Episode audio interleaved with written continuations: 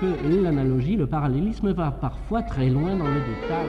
La musique classique est au-delà. C'est l'heure métaclassique avec David Christoffel. Une prof de piano qui s'appelle Garbo, dans une pièce de théâtre de 1972 qui s'intitule L'homosexuel ou la difficulté de s'exprimer, n'a pas forcément grand-chose de Greta Garbo. Il reste qu'on ne peut pas faire l'impasse sur le fait que l'auteur de la pièce, Copy, a appelé son personnage du nom de l'actrice hollywoodienne mythique Greta Garbo. Mais en plus, il en fait une prof de piano, ce qui peut sembler très déterminant et à la fois pas si important pour comprendre le personnage. À écouter le texte de L'homosexuel ou la difficulté de s'exprimer, toute la question de copie est peut-être musicale à l'endroit de savoir en quoi tous ces personnages peuvent tellement s'invertébrer. Pour enquêter sur cette prof de piano hors norme qui évolue sous le nom d'une actrice mythique, nous avons interrogé la comédienne Emmanuelle Lafont qui interprète la garbo de copie à la scène et s'en inspire librement au micro de Métaclassique, la chercheuse Isabelle Barberis qui a consacré une thèse au théâtre de copie, mais d'abord le metteur en scène de la version 2022 de l'homosexuel ou la difficulté de s'exprimer et qui a permis la republication du texte aux éditions Christian Bourgois, Thibaut Croisy.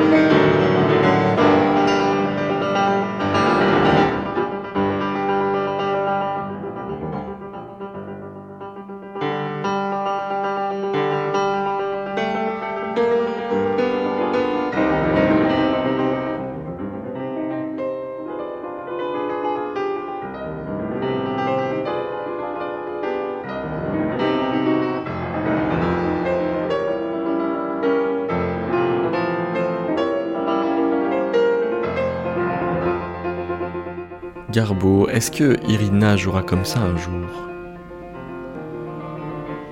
Irina jouera comme ça un jour.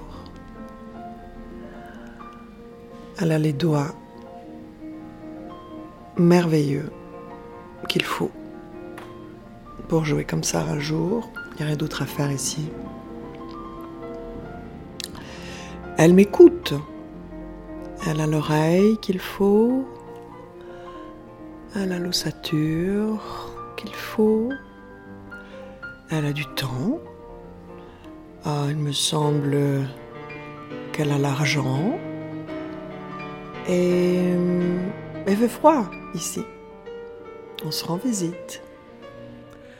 On dit parfois que vous avez des méthodes très particulières des méthodes très particulières pour... Pour enseigner le piano, est-ce que c'est vrai? Enfin, en quoi est-ce que vous-même les percevez comme particulières? Ah, Mes méthodes sont particulières peut-être parce que... Euh, moi-même, je suis particulière. Je ai abandonné une carrière artistique euh, pour à vrai dire, suivre un amour fou qui fait que je me retrouve aujourd'hui en Sibérie. Euh, et je me consacre maintenant à transmettre ce qui a euh, été le centre de ma vie depuis euh, ma naissance en Chine jusqu'à ma vie en Europe, euh, cette parenthèse euh, au Maroc et euh, cette présence aujourd'hui en Sibérie. J'essaie de poursuivre ce fil-là, de le transmettre. Rien de particulier, rien de plus que cela. Isabelle Barberis, est-ce qu'on reconnaît dans Garbo le fait que c'est le personnage que Copy voulait jouer? Alors on peut le, déduire euh, rétrospectivement, même si c'est euh, un petit peu facile, puisqu'il l'a bien, il a, effectivement incarné, incarné ce rôle, mais peut-être qu'il que, dès l'écriture, il se l'était prédestiné. Euh, pour ce qui est, d'ailleurs un cas assez atypique chez Copy parce que il n'a pas forcément écrit des pièces de théâtre prédestinées pour sa propre interprétation. Alors c'est vrai que ses premières pièces c'était plutôt des, des sketchs et Sainte Geneviève dans sa baignoire où on pouvait imaginer que c'était pour s'amuser avec ses copains et que donc il allait les interpréter. Euh, mais là, on peut effectivement émettre l'hypothèse assez, assez plausible qu'il a écrit ce rôle pour le jouer, pour lui. Et probablement aussi parce qu'il l'écrivait pour un ami, Roré Lavelli, donc il y avait une forme, il y avait, il y avait une forme de, euh, une forme de complicité avec ce, ce, metteur en scène et, euh, et d'entente tacite sur le fait qu'il qu'il interpréterait ce rôle. Alors pourquoi? Moi, en tout cas, j'ai rien trouvé dans les archives où Copie s'exprime au sujet de Garbo, enfin de Greta Garbo, de la vedette de cinéma ou plutôt de l'icône, parce que c'est plus une icône euh, qu'une vedette. Euh, il s'exprime sur, euh, sur ses intentions, mais évidemment, on peut les, on peut les, on, peut les, les reconstituer déjà comme étant une, voilà, une, une, icône cinématographique qui, à bien des égards, était adaptable à son imaginaire. Après, un peu plus tard, Suzanne Sontag en fera une des icônes euh, Kemp ou Kempy, comme on sait dans les, dans les notes sur le Kemp. Euh, voilà, donc on peut, on peut y mettre, on peut y mettre cette hypothèse-là, euh, mais c'est pas explicite, c'est pas explicite. Dans aucune feuille de salle ou dans aucune épreuve préparatoire de, de, la pièce de théâtre, et même jamais je n'ai lu, voilà, copie exprimer son, sa fascination ou son désir un petit peu de, vampirisation ou de parasitage ou de recyclage de, euh, euh, de ce personnage qui en fait n'est pas un personnage, qui est plutôt donc une, comédienne, mais une comédienne euh, qui est devenue un personnage à part entière, ce qui est déjà un processus culturel extrêmement complexe. Voilà.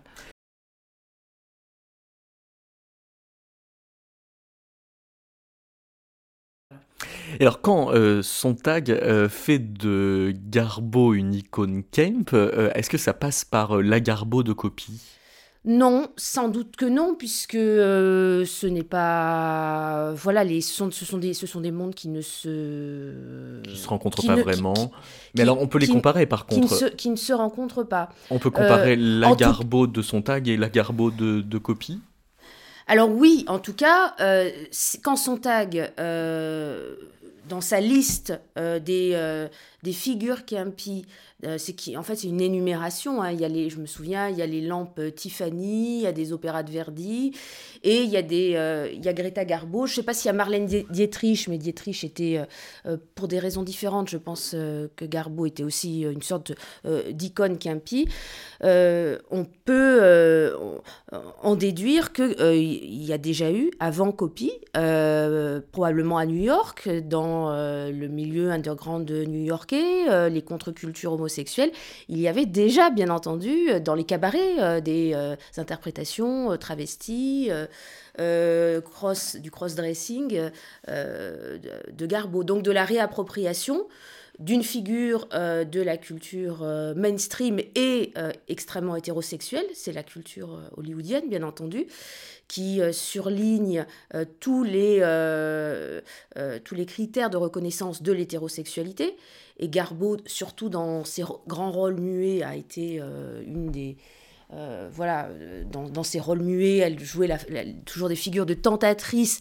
Euh, elle a participé donc à, la consolidation de cet imaginaire très très hétérosexuel hollywoodien, même si l'on sait que les interprètes eux-mêmes, loin de là, n'étaient pas tous, et Greta Garbo, qui était plutôt bisexuelle, je pense, euh, étaient loin d'être tous hétérosexuels, et que donc dans les cabarets, il y avait cette subversion euh, qui consistait à se réapproprier et à subvertir un imaginaire dominant euh, et donc euh, exclusif non pas en le critiquant euh, frontalement, mais en quelque sorte en l'investissant, en le parasitant, un peu comme un Bernard l'ermite, et, euh, donc euh, en interprétant ces, grandes, ces grandes figures.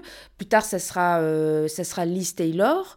Euh, mais alors, voilà, du coup, chaque figure est singulière. Euh, euh, on peut imaginer que dans un cabaret, interpréter Greta Garbo n'a pas du tout la même coloration que se faire l'interprète très mimétique, le caméléon de Marlène Dietrich, ou plus tard, celui, un peu plus tard, en tout cas, celui de Liz Taylor.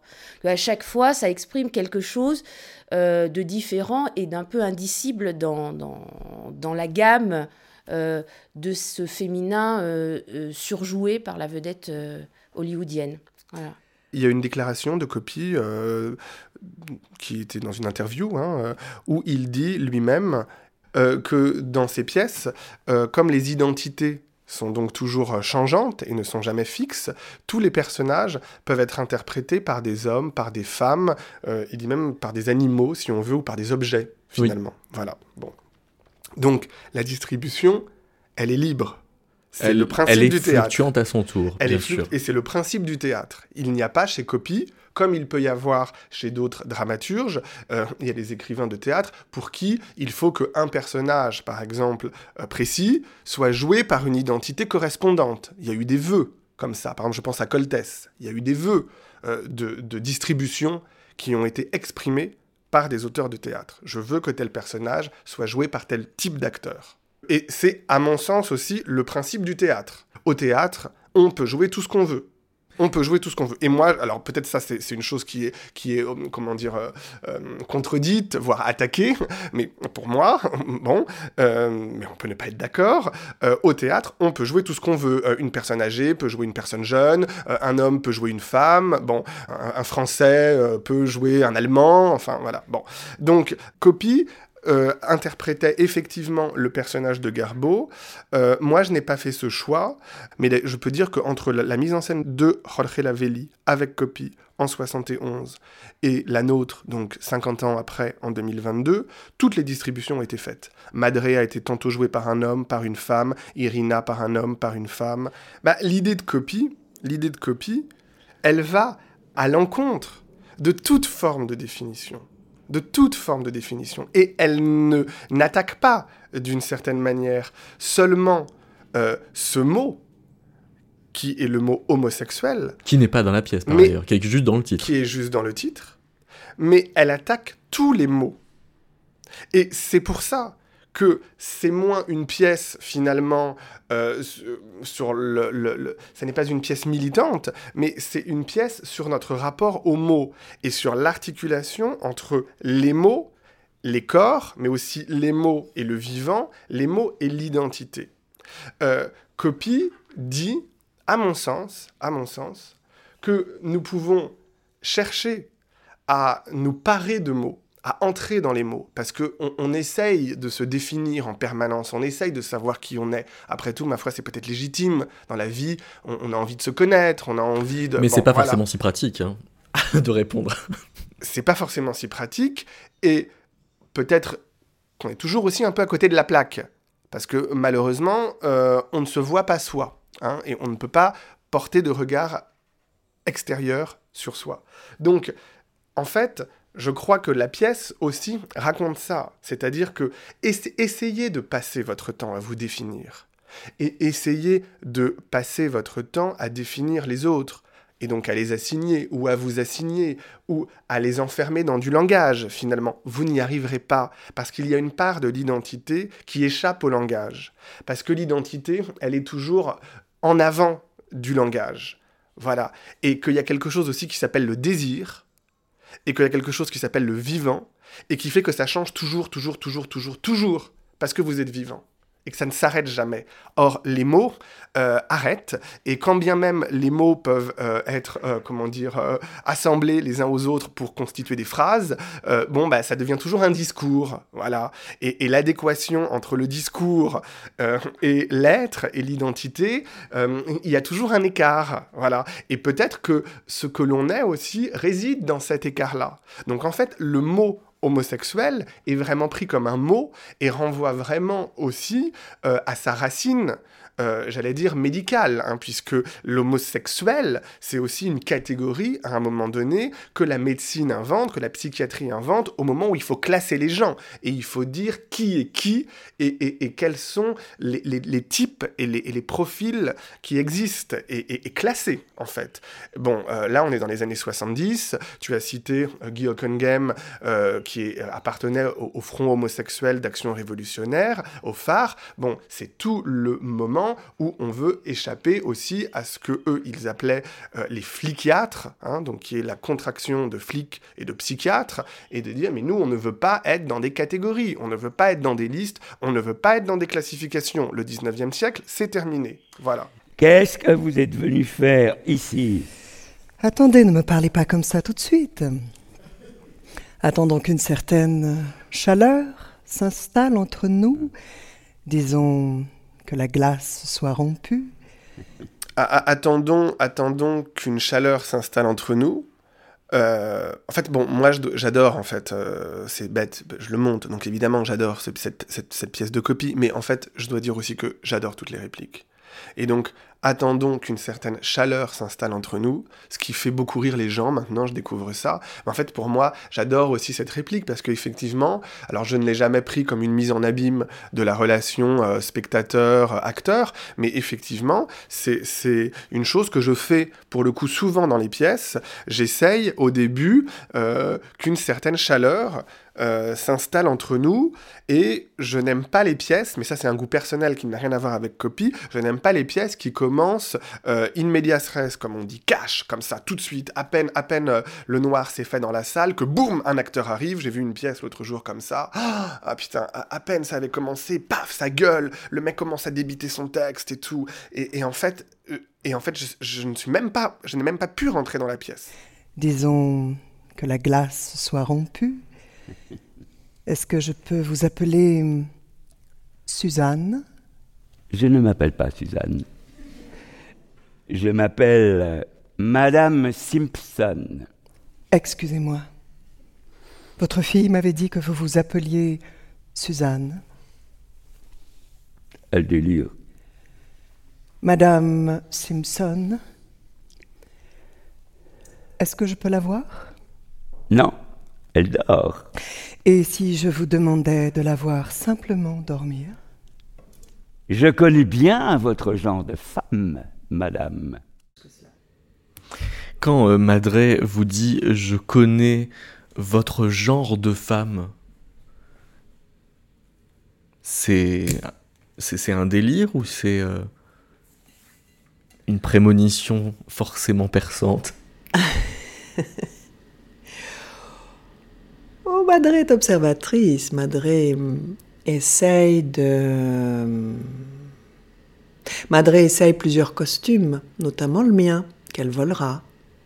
Alors le genre de femme que je suis pour Madré, c'est peut-être hum, un modèle de femme, un modèle de de paraître femme ou autre quand ça lui chante et en fonction de qui elle a en face d'elle. Je connais bien votre genre de femme, madame. Elle n'ira plus jamais à votre cours de piano. Finissez votre Mirabelle et partez. Madame Simpson,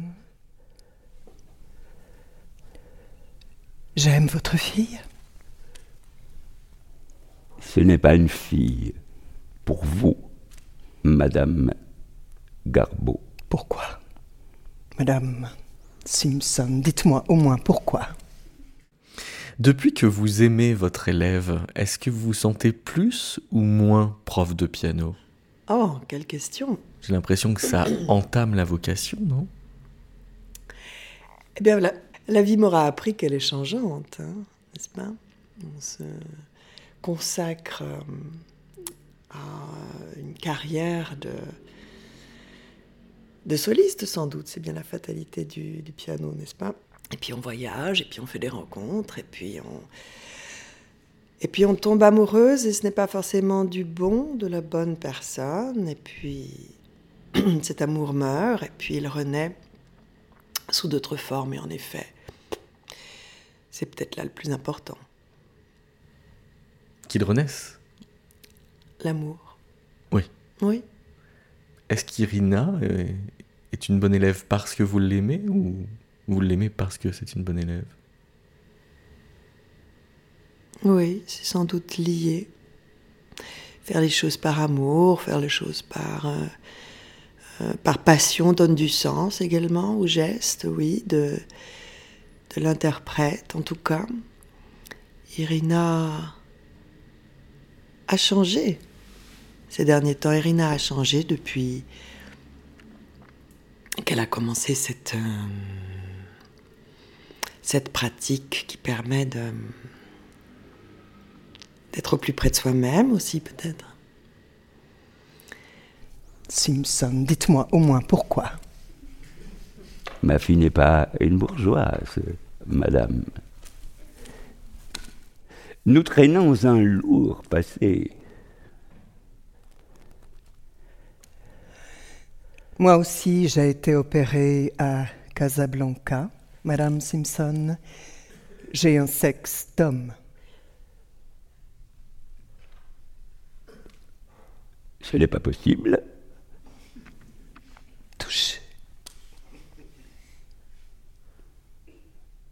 Alors quand, quand, dans la scène 2, euh, elle propose à Madré euh, de toucher un peu comme un jeu de la vérité euh, sur ce qui serait, alors même pas vraiment son, identité, mais euh, quelque chose de euh, une opération qui a eu lieu, qui viendrait fixer on sait quoi finalement.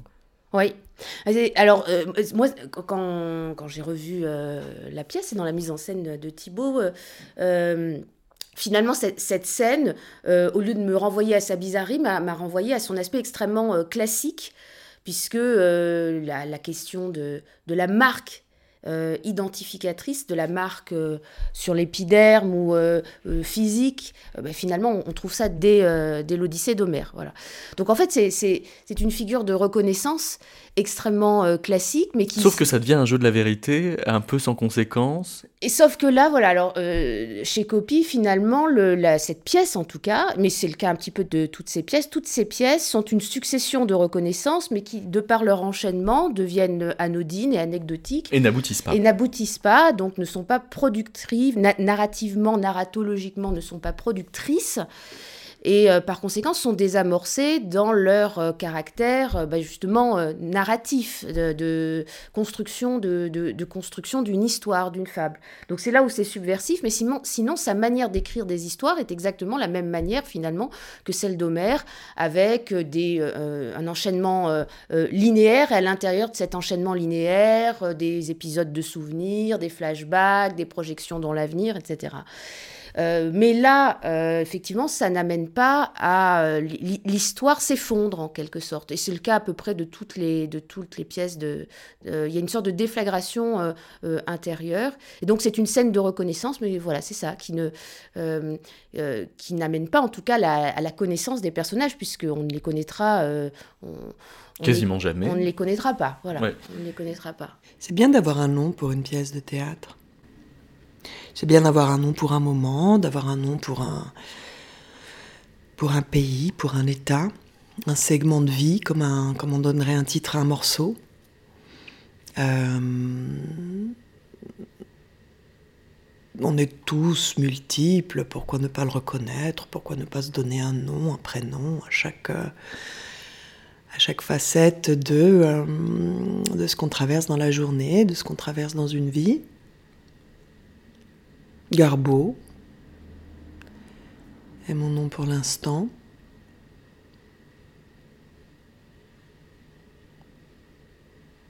contient un A, il contient un O. Le A est souvent la marque du féminin, vous avez remarqué Surtout à la fin des prénoms, en tout cas en Russie. Quoi qu'il y a Nicolas. Il y a Nicolas, mais à la fin de Nicolas, il y a un S en français. En russe, il y a un I ce sera Nikolai. Mhm.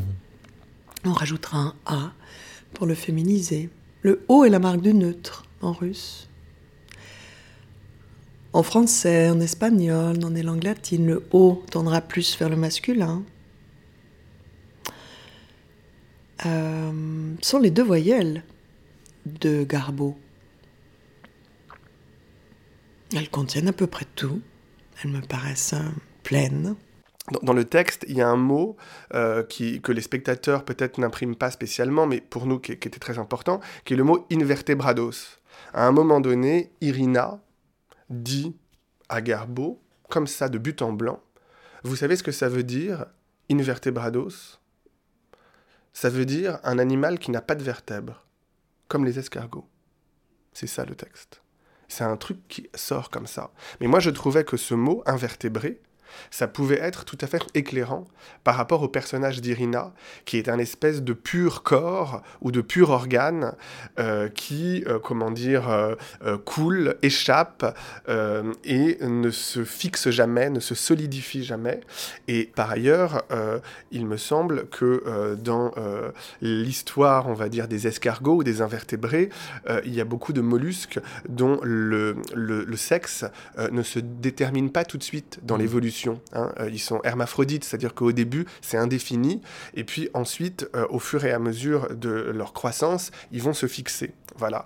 Donc, je voulais que Elena fasse, d'une certaine manière, l'invertébré. Hmm. Et elle le faisait sur cette chaise. Et je trouvais ça intéressant qu'elle danse aussi sur sa chaise, de danser assise. Et alors, ça voudrait dire qu'il faudrait donc prendre très au sérieux cette euh, idée de d'invertébré? Alors l'idée, euh, oui, il y a cette euh, comparaison donc de l'un des personnages avec un invertébré, euh, une sorte de mollusque d'hermaphrodite. Donc c'est le renvoi à une sorte de, plasticité intégrale du personnage, qui en fait une sorte de personnage, en tout cas de figure théâtrale absolue, puisque c'est le lieu de projection, évidemment des deux autres personnages qui sont un petit peu ces euh, marionnettistes, euh, donc euh, Madame Garbeau et Madame Simpson, les deux madames. mais évidemment du spectateur. voilà, c'est une sorte d'espace de, vide en fait, Irina, de lieu de, complètement malléable et, et, et de, projection qui résiste tout de même à ces manipulatrices, à ces marionnettistes, par finalement l'horreur, parce que c'est un personnage qui fait peur, voilà, puisque c'est, elle, est complètement vide en fait. Euh, elle fait peur aussi au spectateur, puisqu'elle est une sorte de, néant, de néant dans lequel on peut projeter euh, absolument euh, tous ces fantasmes et qui se retournent en une sorte de, figure passive, mais qui peut devenir très agressive. Et euh, irreconnaissable, donc effrayante. Alors que c'est vrai que du côté de Madame Simpson ou de Madame Garbeau, euh, on a quelques éléments de reconnaissance un peu plus, euh, voilà, ne serait-ce que, bah, ne serait-ce que Garbeau, la référence à Garbeau. On reconnaît quand même des éléments, une sorte sorte d'univers un peu référentiel. Mais Irina, c'est voilà, c'est c'est une sorte d'absolu théâtral. Il n'y a pas de référence, aucune référence, perte totale de référence. Si on prend les deux personnages que vous comparez à des marionnettistes, donc Simpson et, Garbeau, d'un côté Madame Simpson, on a l'impression qu'elle pourrait s'appeler Madame Smith, enfin, ou, Madame Dupont, enfin, et, et qu'elle n'a même pas d'identité euh, sociale ou même pas besoin d'en avoir, alors que Garbeau a donc le nom d'une vedette américaine et a une identité sociale et prof de piano. Oui. D'ailleurs, c'est intéressant la manière dont juste un nom, la consonance d'un nom, associé à une formule de politesse, madame, parce que madame, c'est un statut, c'est un statut social, comme vous. Euh, euh, pas Irina. Irina, c'est juste, euh, c'est juste un prénom. D'ailleurs, c'est un procédé littéraire qu'utilise aussi Marie Ndiaye dans Hilda, où il y a deux personnages. Et leur inégalité fondamentale est marquée par l'onomastique. Il y en a un, c'est Madame le Marchand, et l'autre est appelé par son prénom, Franck, je crois. Voilà. Bref, on a le même procédé ici, donc c'est un procédé inégalitaire. Et mais Madame Simpson ou Madame Garbeau, ça suffit à construire, euh, ça suffit à construire un personnage. Et Madame Simpson, ça renvoie un petit peu à ce, cet univers euh, un peu aristocratique où il y a des gouvernantes anglaises euh, extrêmement dures, donc toute cette bourgeoisie du 19e siècle. Qui façonne en fait des, des enfants pour, pour, pour la haute société. Voilà, quand Madame Garbeau, c'est alors il n'y a pas de continuité dans les dans référentiel chez Copy, c'est-à-dire que Madame Simpson et Madame Garbeau, ce n'est pas le même univers, ce sont deux univers. L'un, voilà, c'est cette espèce de d'aristocratie anglaise, british, euh, euh, avec des avec des gouvernantes euh, un petit peu un petit peu raides.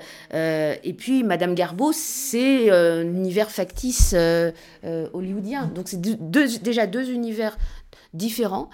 Euh, de monde, on pourrait parler un petit peu comme, euh, comme Pavel en renvoyant à le concept de, euh, de monde romanesque. C'est deux mondes romanesques, Simpson et Garbo, qui s'entrechoquent déjà et qui s'entrechoquent autour d'une figure donc vide qui est voilà, mais chez Copy, il n'y a pas un univers cohérent, l'univers est discontinu. Il y a plusieurs univers romanesques en une pièce de théâtre, on pourrait dire ça aussi. Et alors, vous savez ce que ça veut dire, invertebrados? Elle en sait des choses, la petite. Elle m'a appris ça. Invertebrado, aussi un A, aussi un O. C'est vrai, oui. Le I et le E. Alors lui, il est complet, ce mot-là, par son. Il manque un petit U. Il manque un U. C'est tout. Invertebrado. Ah oui. Alors invertebrado, ce qui serait sans vertèbres. Quel corps, cette Irina, quelles ondulations? Elle est tout le temps en mouvement. Elle bouge, oui, toujours, même quand elle est immobile. Un mouvement en elle. On voit pas les os, ça lui va bien. Hein? C'est elle qui a trouvé ce mot. Non, je ne le connaissais pas. Elle s'identifie à ce mot Visiblement. Invertebrada Irina, ouais, n'existerait pas par notre présence peut-être. Oh, elle en fait bien qu'à sa tête, hein. elle fait bien ce qu'elle veut aussi, hein. Mhm, jusqu'au bout. Elle s'exprimera pas comme on le veut, elle ment tout le temps. Elle ment tout le temps. Ce, qui, ce, ce que j'ai vu aussi peut-être pour comprendre l'attrait de copie pour euh, Garbo, euh, c'était le cas de Dietrich aussi. Euh, ben, c'est la figure de l'étrangère, tout simplement. Parce que euh, alors déjà, Garbo a, une, des choses qui a fait partie de son succès, c'est c'est sa voix grave, mais aussi son accent suédois assez prononcé. Et elle a toujours gardé cette espèce de mélancolie. Elle portait en elle, dans toute son interprétation, elle avait un, vibrato un peu bizarre. Et cette espèce de, mélancolie très incarnée de l'étrangère à Hollywood. Et euh, dans toute l'œuvre de copie, on retrouve ces, figures, lui-même évidemment, mais de déraciner euh, et de, des figures euh, errantes. Et euh, voilà, cette, cette actrice suédoise, au départ une actrice de théâtre qui a été tout à fait absorbée par le système hollywoodien, qu'elle a épousé avec, avec bonheur, mais toujours une forme de nostalgie pour l'Europe, pour la Suède, toujours cet accent, toujours elle a un jeu assez mono-interprétatif. Hein. Euh, Garbo, sauf que de temps en temps, elle, elle rit, euh, bon, elle, elle, a des, euh, elle a des nuances, mais toujours ce jeu assez mélancolique et grave qui... Et, je pense qu'il y a aussi ce côté du déracinement que l'on trouve, voilà, ne pas être chez les siens et donc être un petit peu chez les autres, comme dans un, montrer un peu comme dans un zoo. Euh, c'est une comparaison que, fait Copy aussi. Il se sentait, je pense, un petit peu en France pour différentes raisons, en tant qu'Argentin, en tant qu'homosexuel, mais un peu comme une bête dans un, une bête de foire. Voilà. Enfin, moi, de mon point de vue, Garbo, je me suis beaucoup appuyée sur l'usage du micro dans cette pièce pour arriver à ça. Oui, parce que vous êtes tous amplifiés. Bah, on est tous amplifiés. Mais vous ne l'êtes pas tous de la même façon ou au même endroit ou pour la même raison, puisque vous n'avez pas les mêmes voix. Bah, disons que surtout nos instruments, euh, les voix sont pas traitées de la même manière à, à l'origine. C'est ça. C'est-à-dire que je vais pas, et c'est ce qui est très étrange, pour moi très étrange, je vais pas traiter ma voix du tout de la même manière que euh, Frédéric euh, Ledgens qui joue Madré par exemple. Je parle beaucoup de lui parce que finalement Irina parle moins, elle a moins l'instrument de la voix que, que, nous. Et nous, on l'occupe beaucoup, donc, avec nos voix, dans, une acoustique, dans une acoustique partagée, la même acoustique, et on l'utilise pas de la même manière. Et moi, encore une fois, je te dis, il me paraissait, c'était la moindre des choses de, de, de pallier enfin d'essayer de, justement de mixer ensemble un même rapport à l'acoustique. J'ai une mitraillette. La question du micro, moi, elle m'a, euh, quand j'ai compris qu'on allait être microté, parce qu'on est au théâtre, on est tous euh, euh, microtés, amplifiés maintenant. Et, ce qui me, et je trouve pas ça intéressant de prendre ça comme quelque chose de donné d'avance, quoi. C'est devenu la manière dont on fait du, du théâtre maintenant. Peut-être aussi parce qu'il y a beaucoup d'usage de la vidéo, euh, je, qu'il y a un rapport à l'image qui est aussi amplifié, peut-être, je sais pas. En tout cas, moi, j'arrive pas à prendre ça comme quelque chose de, euh, de donné d'avance, quoi. Et on s'est retrouvé. A un moment donné dans le travail, c'était la toute première session de, de répétition. On s'est retrouvé à la table comme ça. J'étais aussi proche que, que, que toi de, de, de, mes partenaires à une table, même pas un mètre de distance, et on s'est retrouvé à parler assez bas.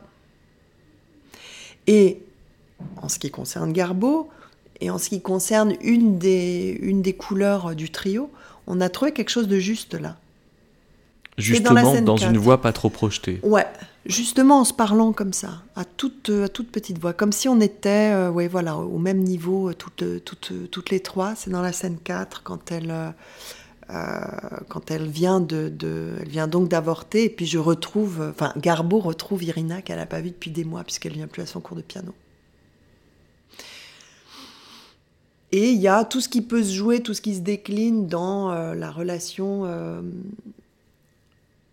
classique comme ça du trio, c'est-à-dire qui n'est jamais en fait équilibré. Euh, une fois, il y en a deux qui il y en a deux qui s'aiment et puis l'autre est exclu, et puis c'est deux autres qui vont s'aimer, l'autre est exclu, et puis il y en a une qui va s'isoler d'elle-même. Voilà, ça tourne toujours à trois comme ça. Donc on a trouvé cet équilibre avec une voix assez presque, je dirais, un peu cinéma, proche micro en tout cas.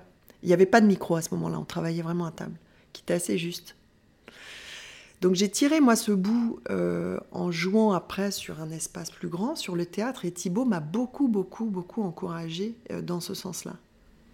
C'est-à-dire à conserver euh, quoi des sortes de schémas intonatifs qui avaient été figés par le peu de projection de la répétition à table? Ben, Tu sais quoi, ne serait-ce que par mettre le curseur du gain, quoi, du oui. volume, hyper bas pour Garbo, alors que Madré était dans une projection de voix euh, intense, quoi. non seulement théâtrale, Oui. celle qu'on a au théâtre, c'est-à-dire on projette pour que le dernier entende, mais en plus, euh, aimant ça, se baignant là-dedans, quoi, Madré.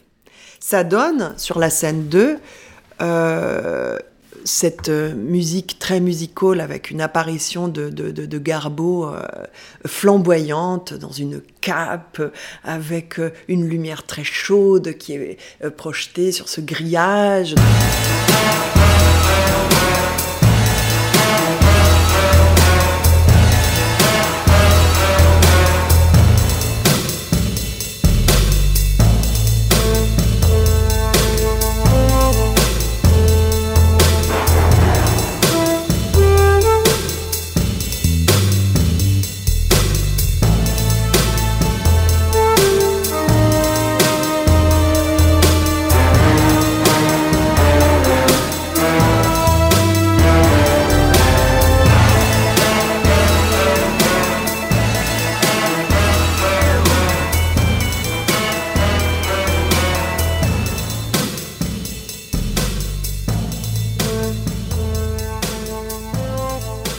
Alors donc Garbo rentre comme ça flamboyante avec un flingue, euh, la totale.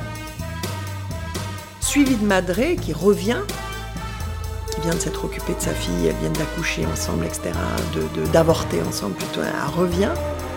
Et Madré fait cette même danse, danse, etc.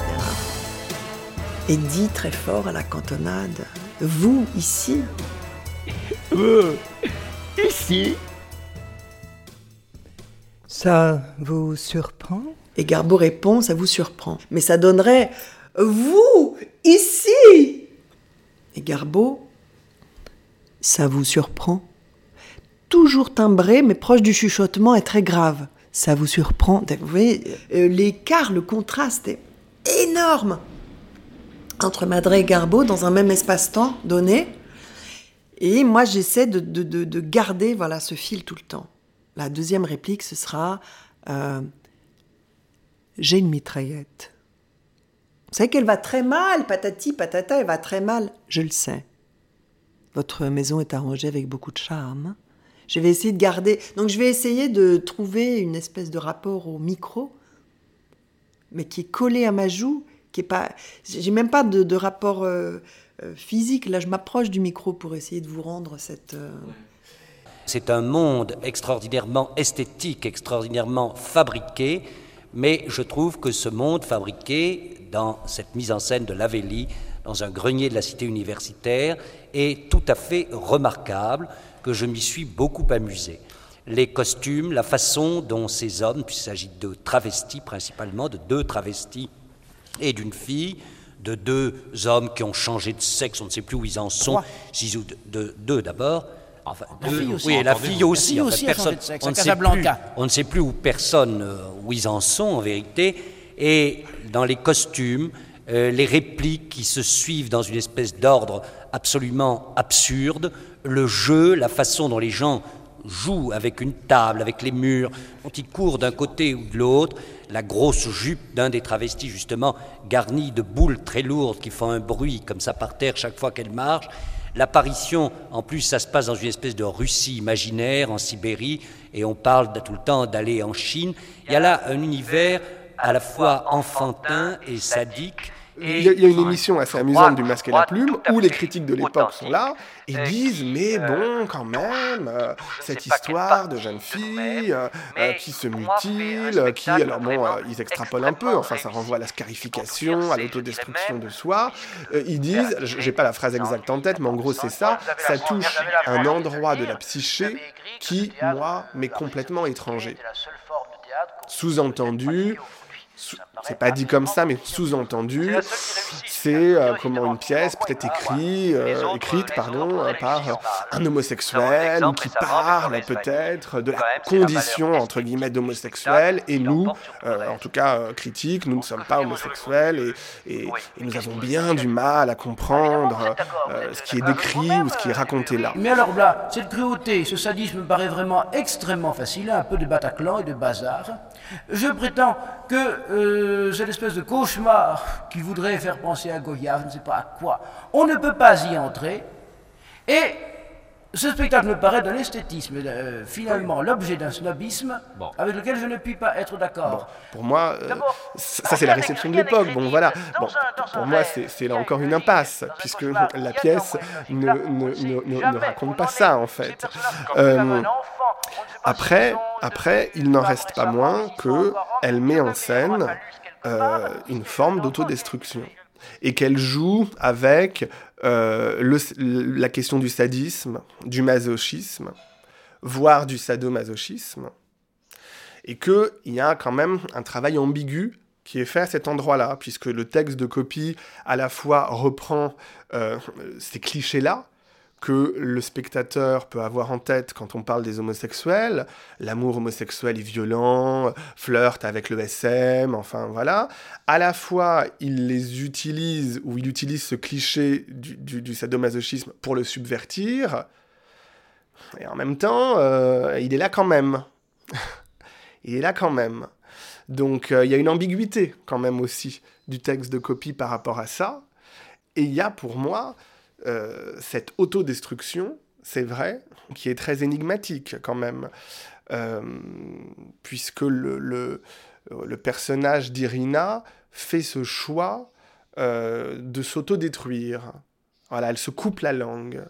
Donc c'est la difficulté de s'exprimer hyper bah, littéralisé, quoi. Oui, mais alors ça c'est aussi un truc qui est intéressant, c'est que à la fois c'est pas un théâtre psychologique, et en même temps c'est chargé d'images très primitives, très archaïques, qui peuvent, dans la réception, être interprétés sous un angle, on va dire, euh, psychanalytique. L'autre jour, il y avait quelqu'un qui me demandait, euh, enfin c'est d'ailleurs l'éditeur avec qui j'ai travaillé, il m'a envoyé un petit message comme ça de but en blanc, j'adorais ça, et il me dit, est-ce que, au, fait, est-ce que tu sais si Copy a fait une analyse?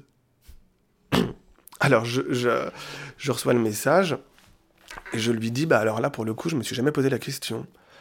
Euh, alors, j'ai tendance à dire non, puisque c'était quand même pas euh, le, trip de l'époque. Euh, je pense pas que ça a été le sien. mais je me trompe peut-être. Et donc je lui dis, je demanderai à son, à son frère, au frère de copie. Mais il y a cette chose, c'est vrai, qui traverse tout le théâtre de copie, qui est que le théâtre de copie est quand même un théâtre fait de meurtres, fait de cannibalisme, fait de sexe. Euh, bon, et, en fait, ce sont des images euh, qui sont, j'allais dire, euh, c'est de l'inconscient brut, quoi. Donc, à la fois, c'est pas psychologique, mais en même temps, quand on reçoit ça, on peut pas s'empêcher, peut-être, de partir aussi dans, dans ce type d'interprétation. Là aussi, c'est un mélange des genres, finalement. Parle-moi, Irina. Qu'est-ce que vous voulez que je vous dise? N'importe quoi. Mais quoi? Raconte-moi quelque chose. Quoi donc? Comment es-tu tombée dans l'escalier? Je suis tombée. Tu avais la main sur la rampe Oui. Pourquoi est-ce que tu ne t'es pas accrochée à la rampe? Je n'ai pas pu. Mais tu as essayé Oui. Tu as trébuché ou bien tu as glissé? J'ai eu l'impression de trébucher contre quelque chose parce que j'avais posé le pied trop en arrière. Tu t'es accroché le talon à une marche. Je crois, oui. Et ensuite? J'ai plié les genoux et j'ai tendu une main en avant. La main qui tenait la rampe. Non, l'autre. Et pourquoi as-tu lâché la rampe? Je l'ai lâché plus tard en tombant. Pourquoi l'as-tu lâché? Parce que le doigt cassé m'a fait très mal. Et ensuite? Ensuite, je me suis cogné la tête contre le mur et je me suis pris la tête entre les mains. Je me suis cogné cette main contre une marche et alors je l'ai enlevée de ma tête. Je me suis cogné le genou et puis après le front ici, puis encore le même genou. Alors j'ai déplié la jambe et mon pied est passé entre deux barreaux de l'escalier. Ma jambe est restée coincée entre les barreaux et je me suis arrêtée de tomber Pourquoi n'as-tu pas crié? J'ai crié. Tu n'as pas crié? Si L'identité des personnages tourne toujours et qu'elle n'est jamais fixe. Voilà, que c'est une identité sexuelle, mais pas que sexuelle, c'est une identité en général fluctuante, mouvante, en perpétuelle mutation. Si tu lis le texte pour la première fois, en général c'est ce qui se passe, les gens n'y comprennent rien la première fois. Quand tu lis, tu ne sais pas qui est un homme, qui est une femme, qui est un homme devenu femme, qui est une femme devenue homme, dans quel sens ça s'est fait, si les personnages finalement sont homosexuels, sont transsexuels, sont travestis, sont bisexuels. À la première lecture, tu as du mal à, le, à le, comprendre. Et après, quand tu fais les schémas, hein, à partir de... À un moment donné, tu essayes d'élucider.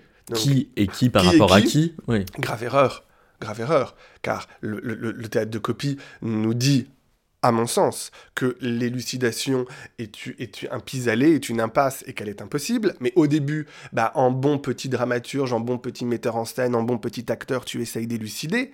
Mais quand bien même tu essayes d'élucider, il n'y a aucune didascalie dans le texte de copie qui vient te dire la vérité, qui vient te dire qui est qui, qui vient apporter une parole surplombante, et tu ne peux t'en remettre qu'aux déclarations de chacun ou de chacune dont on ne sait pas du tout si elles sont vraies ou fausses. Qui plus est, elles sont à chaque fois attachées à un contexte, à une tension. À... Mais Et elles sont contredites par les autres. Et elles sont aussi contredites par les autres. Le, Donc... le, premier résumé de la pièce, il y a 50 ans, il dit En Sibérie, Irina, homosexuelle devenue fille à Cosaque.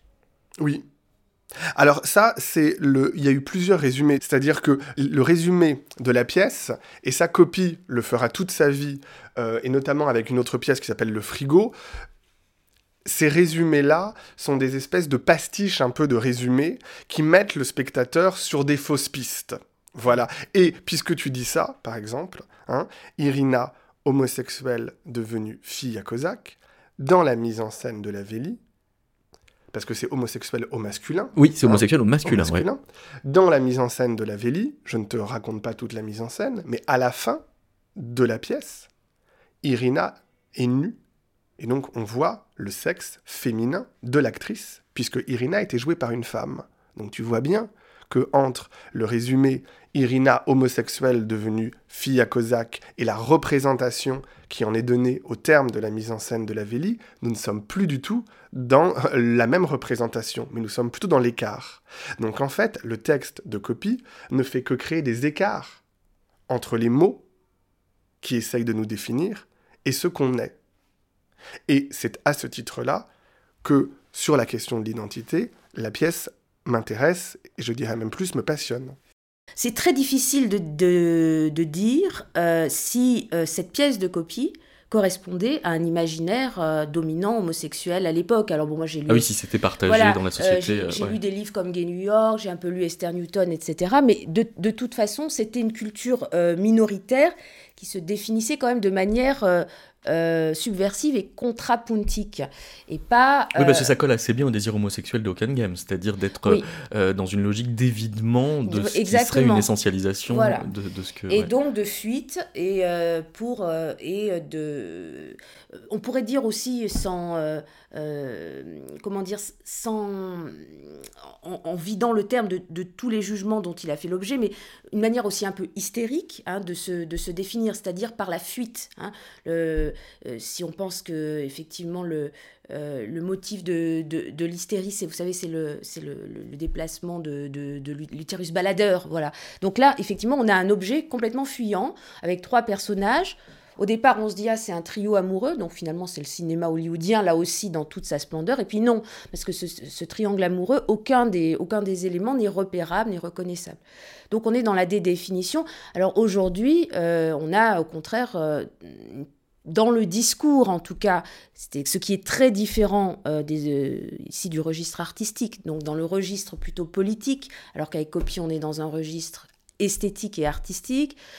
Euh, dans le registre idéologique et politique, effectivement, on a une, une, tendance souvent assez appuyée à la définition et à l'autodéclaration, mais il faut bien avouer que là où ça rejoint Copie, c'est que ce régime autodéclaratif euh, de euh, je suis, je suis ceci, je suis cela, voilà, euh, reconduit finalement la difficulté de s'exprimer, qui est le sujet de, la pièce de Copie, qui est le fait qu'on ne peut jamais exprimer qui on est. On est toujours voué à le réexprimer et on ne peut jamais totalement exprimer euh, qui l'on est. Et c'est d'ailleurs peut-être une, euh, des, raisons de la présence de Garbo, euh, parce que Garbo a été surnommé le Sphinx aussi. Donc c'était une, une vedette particulièrement silencieuse déjà sur sa vie privée, qui avait fait beaucoup, beaucoup qui s'était fait connaître par le, par le cinéma muet et qui avait gardé dans son, son, jeu, son interprétation très étrange, cinématographique, euh, une manière d'agencer les silences très, très bizarre. En tout cas, c'est ce qui m'a frappé. Là, en revoyant euh, certains, certains films, euh, certains films de, Garbo, ou avec Garbo, avec Greta Garbo, c'est la qualité des silences. Voilà. Disons que il y a forcément de l'amour dans, dans un piano. AO. Entendu le AO, le I. Ah oui, encore, comme dans Garbo. Ouais, mais le I est à l'intérieur, le I est après le P. Mais bon, le piano, il y a forcément de l'amour dans le piano. Bon, ça, ça se transmet. Bon, si on en est à haïr son piano, eh bien, ce qu'on va transmettre, c'est la haine du piano. Bon, haïr son piano, c'est aussi l'aimer d'une certaine manière, n'est-ce pas? C'est fort les sentiments qu'on partage avec son instrument. C'est grand un piano, hein, ça bouge pas, c'est horizontal, on est assis devant. Bon, il a pas de. Comment dire On n'embrasse pas son piano, on ne le tient pas, on l'a pas dans ses bras, il est posé. C'est pas quelque chose qu'on porte, pas un instrument qu'on porte. On s'assoit devant, on appuie dessus. Bon, alors il faut bien. Quand on a un élève, quand on a une élève assise à côté de nous, face du piano, dans la même position que nous, vis à -vis du piano finalement, voir un petit peu de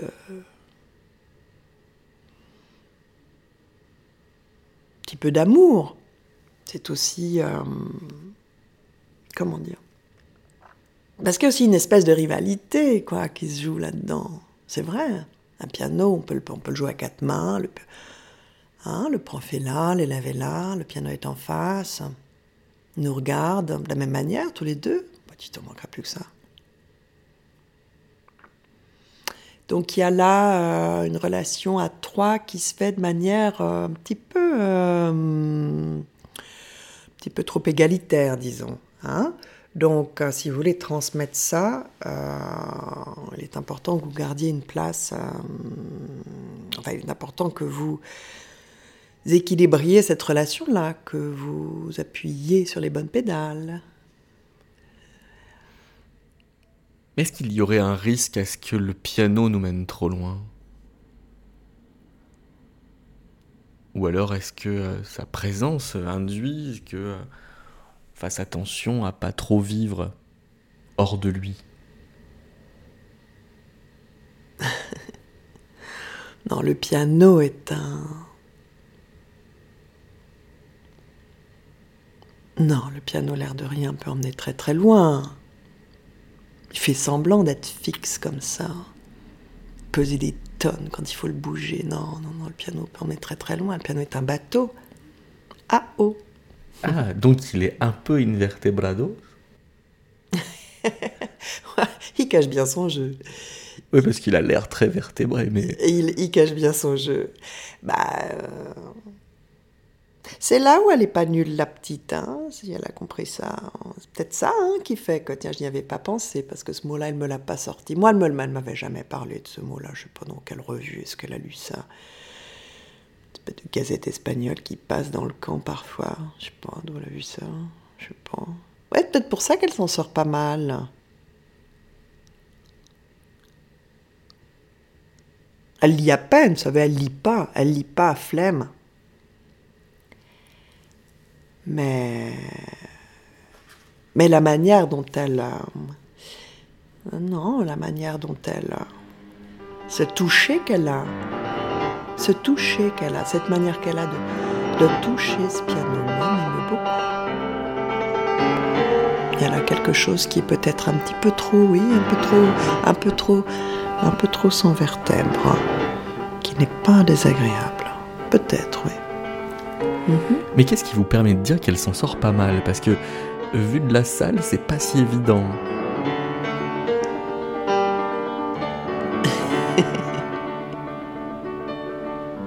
bah, vous voyez bien qu'elle. Euh, qu'elle trouvera toujours sa manière à elle de se sortir de la situation. Et